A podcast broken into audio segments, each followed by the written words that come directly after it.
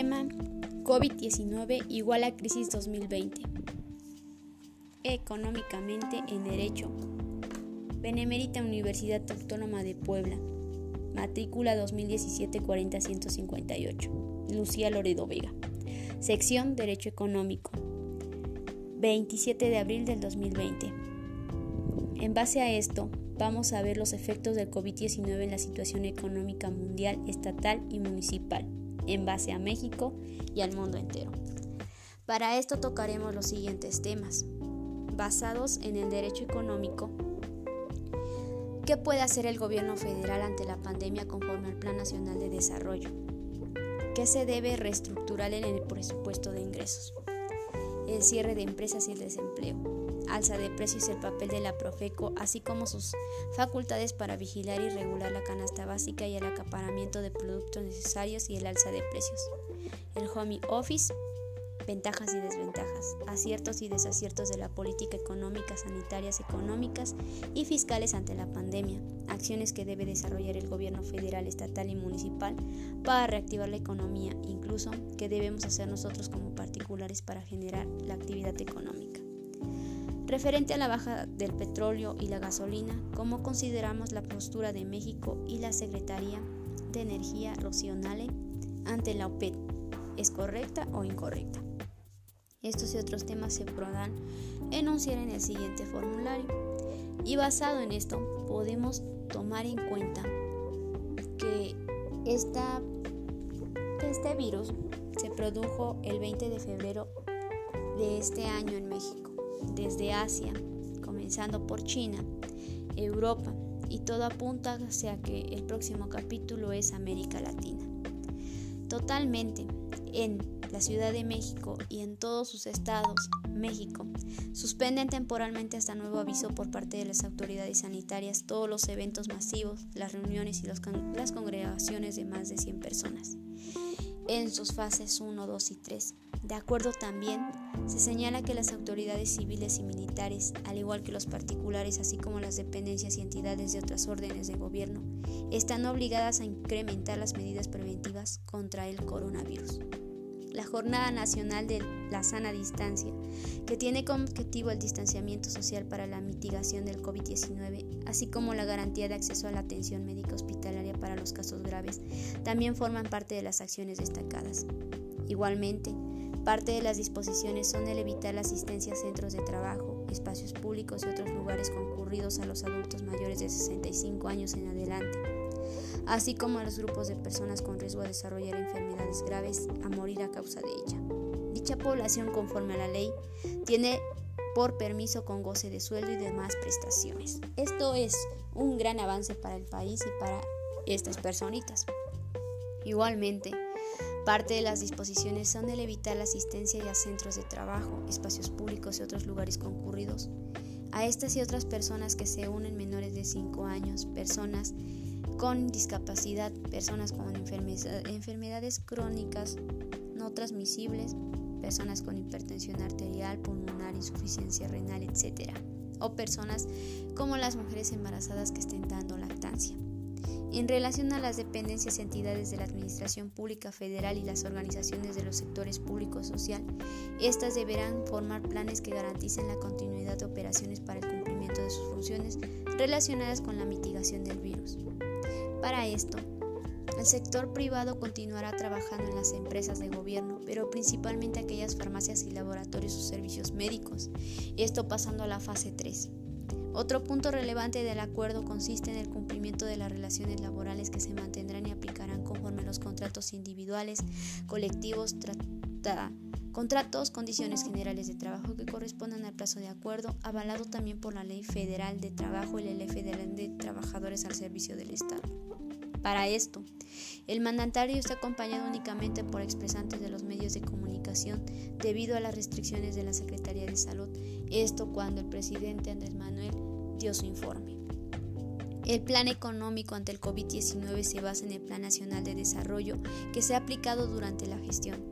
Se mantienen inalterables y se profundizan las acciones destinadas a la población más pobre y vulnerable del país, señaló. Esto el presidente, que se está entregando 10.5 millones de becas para estudiantes de escasos recursos, como parte de apoyos federales que eh, se han entregado también 356 mil créditos a pequeños comerciantes como parte de las tandas para el bienestar y se otorgan otros 3.500 en el resto del 2020 se han beneficiado a 42.500 pescadores y 2.147.000 comuneros y ejidatarios en todo el país con créditos y apoyos puntualiza. Se reactiva la economía y se ha decidido aumentar los precios de no aumentar los precios de combustibles.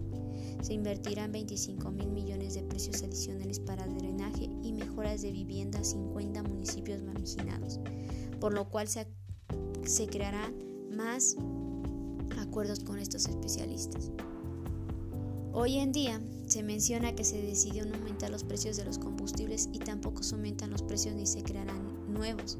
Esto conforme a la secretaria de Energía en México, Rocío Nale, que se ha convertido en la gran protagonista del acuerdo alcanzado por la Organización de los Países Exportadores de Petróleo, OPET, se reducirá,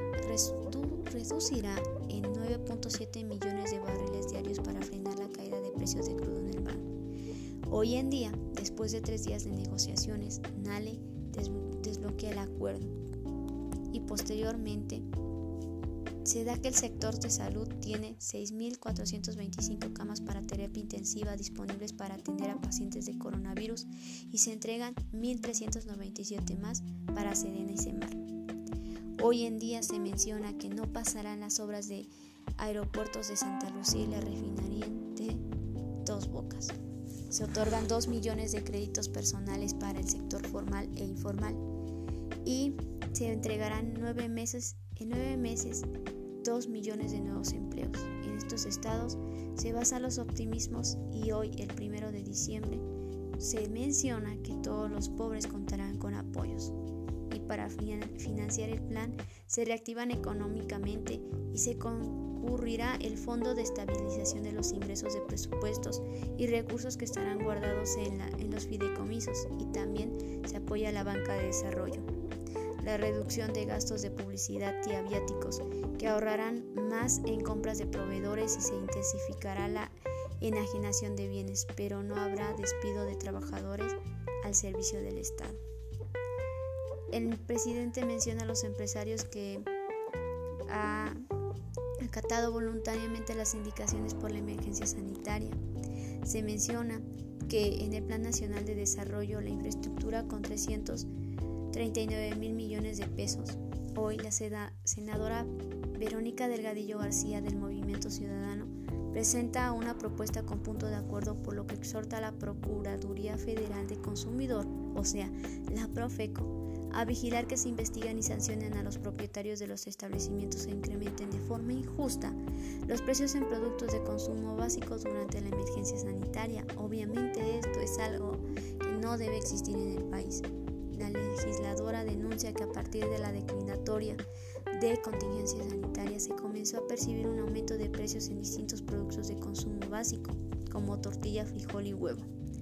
Para esto, la Profeco ha manifestado que aquellos establecimientos que decidan aumentar los precios de forma injustificada, principalmente productos de consumo básico, serán sancionados hasta con 3 millones de pesos. Desde el inicio de emergencia sanitaria, dicho órgano ha suspendido cerca de 68 puntos de ventas de tortillas por el aumento de precio. Hoy en día el huevo en Tehuacán llega a costar hasta 74 pesos. Si hablamos de un municipio o del estado de Puebla, se menciona que además se han reiterado los establecimientos comerciales de exhibir y respetar los precios, así como no aumentar injustificadamente los mismos. La Profeco invita a que se tengan contacto de estos números para poder denunciar. Posteriormente, se habla de las ventajas y desventajas que existen de trabajar dentro de la oficina en casa. Para esto, tenemos las ventajas de mayor autonomía sobre el horario de trabajo que permite organizar la jornada laboral con más flexibilidad, el mejor tiempo de desplazamiento al lugar de trabajo que mejora el equilibrio entre la vida laboral y personal, existe una mayor productividad. Ahora las desventajas, tendencia a trabajar más horas, superposición sobre el trabajo remunerado y la vida personal, trabajo adicional desde el hogar que suele reiterarse duras horas y no pagadas. identificación en tres grupos en función de su lugar de trabajo, casa, oficina, ubicación. La intensidad. Posteriormente, ahora hablaremos cuál es el impacto del COVID-19 coronavirus en América Latina, en México principalmente, sus gobiernos y sus economías, porque de esto trata el tema. En América Latina se están empezando esta pandemia de coronavirus que paralizó a China en un pasado entre diciembre y marzo y ahora está golpeando a Europa desde febrero. Sin embargo, visto cómo se ha desarrollado la enfermedad, otro punto y en otras pocas semanas se considera que pueda superar la crisis, que la UEA vea declinar la pandemia el COVID-19 viva su máxima expansión en una región latinoamericana en su parte sur, que principalmente es lo que preocupa a los más economistas, que entra a su invierno austral. Por esta razón, nosotros podemos concluir que el acuerdo con los datos mundiales entre 2000 y 2019, el crecimiento anual de América Latina y el Caribe fue un 16% muy lejos de otras regiones concluida, incluida África. En términos per cápita la tasa sería de 5.56, muy insuficiente para reducir los altos índices de pobreza y desigualdad. La región viene de una situación de estancamiento del 2019 incluyendo Venezuela, cuya economía se habría contraído un 35%. América Latina ha crecido el año pasado un 0.8%. Las provisiones para el 2020 indican una expansión de 1.8%, pero la crisis de coronavirus induirá esta perspectiva. La unidad de inteligencia de Economic ha bajado las provisiones de la horquilla y entre el menos 0.4 y el 0.2 desde su anterior inversión de un 0.9, el banco de inversión Barclays considera que la economía mexicana registrará una nueva contradicción en 2020 del 2.0% a causa de la acumulación de tres choques simultáneos, el impacto de las cadenas de valor sobre las manufacturas por la situación en China, el descenso del turismo y el impacto del coronavirus. La crisis de 2019 tiene otra derivada, paraliza aún más a la posibilidad de cometer las reformas estructurales que necesita la región para que sus economías sean aún más productivas y competitivas y no quedar al margen de la actual revolución digital. Ahora bien, la puesta en marcha está transformaciones que se han realizado a través de 2019 y antes de 2017 ante los gobiernos surgidos en estos comicios. La mayoría, salvo México, sin suficiente apoyo parlamentario por la fuente contestación social traducida en los estallidos sociales a finales del año pasado la crisis en China, Estados Unidos y la UE, más efecto en todo ello que tenga sobre esta región. Crea un obstáculo añadido para poner en marcha programas de reforma estructural. Hoy en día, el coronavirus menciona, el presidente Iván Duque es el reo más grande para todos los sistemas del país del mundo y será especialmente difícil para los países latinoamericanos, entre ellos México. Efectivamente, la región va a afrontar la crisis de coronavirus con invaluables desventajas de medios humanos y materiales, infraestructuras y escasez de recursos, sobre todo financieros, pero también con algunos puntos a su favor. Ante la posible crisis, se avecina que América Latina tiene que hacer valer sus propias ventajas, comparativa con compensar sus debilidades estructurales sé que gracias a que la región ha llegado a su retraso el COVID-19 y las administraciones públicas conocen cuáles han sido los aciertos que China y Corea del Sur en sus errores que UE y Estados Unidos a la hora de afrontar el reto sanitario. Los países latinoamericanos no tienen otros medios, otros recursos, otras tecnologías, ni la capacidad de acción para seguir el ejemplo de Corea del Sur. Comprender una campaña masiva es lo que existe en México examinar una población independientemente de que si tienen no síntomas y en un marco de transparencia absoluta, hacer pruebas masivas para detectar el virus. Hoy en día se dan los siguientes consejos para no caer en una crisis económica total y devastadora. La reforma fiscal ha generado un incremento en la recaudación, lo que implica menos recursos para el consumo de la inversión. Los sectores de gasto que si bien son necesarios para mantener las finanzas públicas sanas, implican menor crecimiento. El subejercicio de gasto que se observa tanto en las diversas dependencias del gobierno federal como las que empresas en México, en el Estado y las entidades de seguridad social. El retraso del paso de los proveedores en el sector público, el fomento que se observa en las dependencias de gobierno federal y en las empresas productivas del Estado y en los estados y municipios.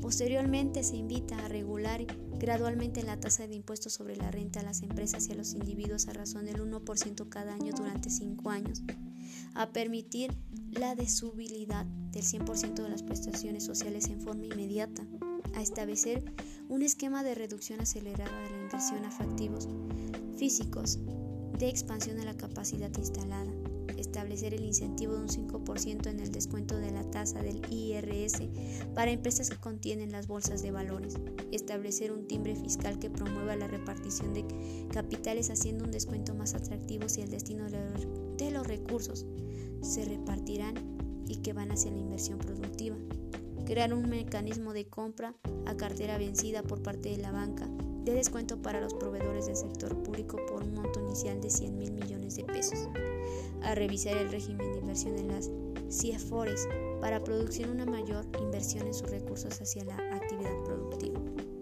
Ya casi terminamos con acelerar las licitaciones de los proyectos de inversión de forma pública y aceleración de la APPS que detonen la inversión privada en proyectos de infraestructura. Reautorizar la reducibilidad de las aportaciones de las empresas en los planes complementarios de pensiones y jubilaciones, cuando estos no se encuentren debidamente fondeados planear una forma y una estructura a los sistemas de pensiones a las Fuerzas Armadas, a los estados y de las universidades públicas. Finalmente queda en práctica para las elecciones presidenciales de los siguientes años, ok, pero ante hoy Andrés Manuel tiene que utilizar este tipo de fórmulas para poder vencer a la economía en esta crisis económica ante COVID-19. Muchas gracias por su atención y hoy posteriormente damos la bibliografía www.forbes.com .com.mx, antoproject.com, elfinanciero.com, realinstitutodelcano.org y elimparcial.org, www.eluniversal.com.mx, Infobae, Animal Político, El Milenio, Debate, Expansión y El Economista. Muchas gracias por su atención. Estamos a sus órdenes.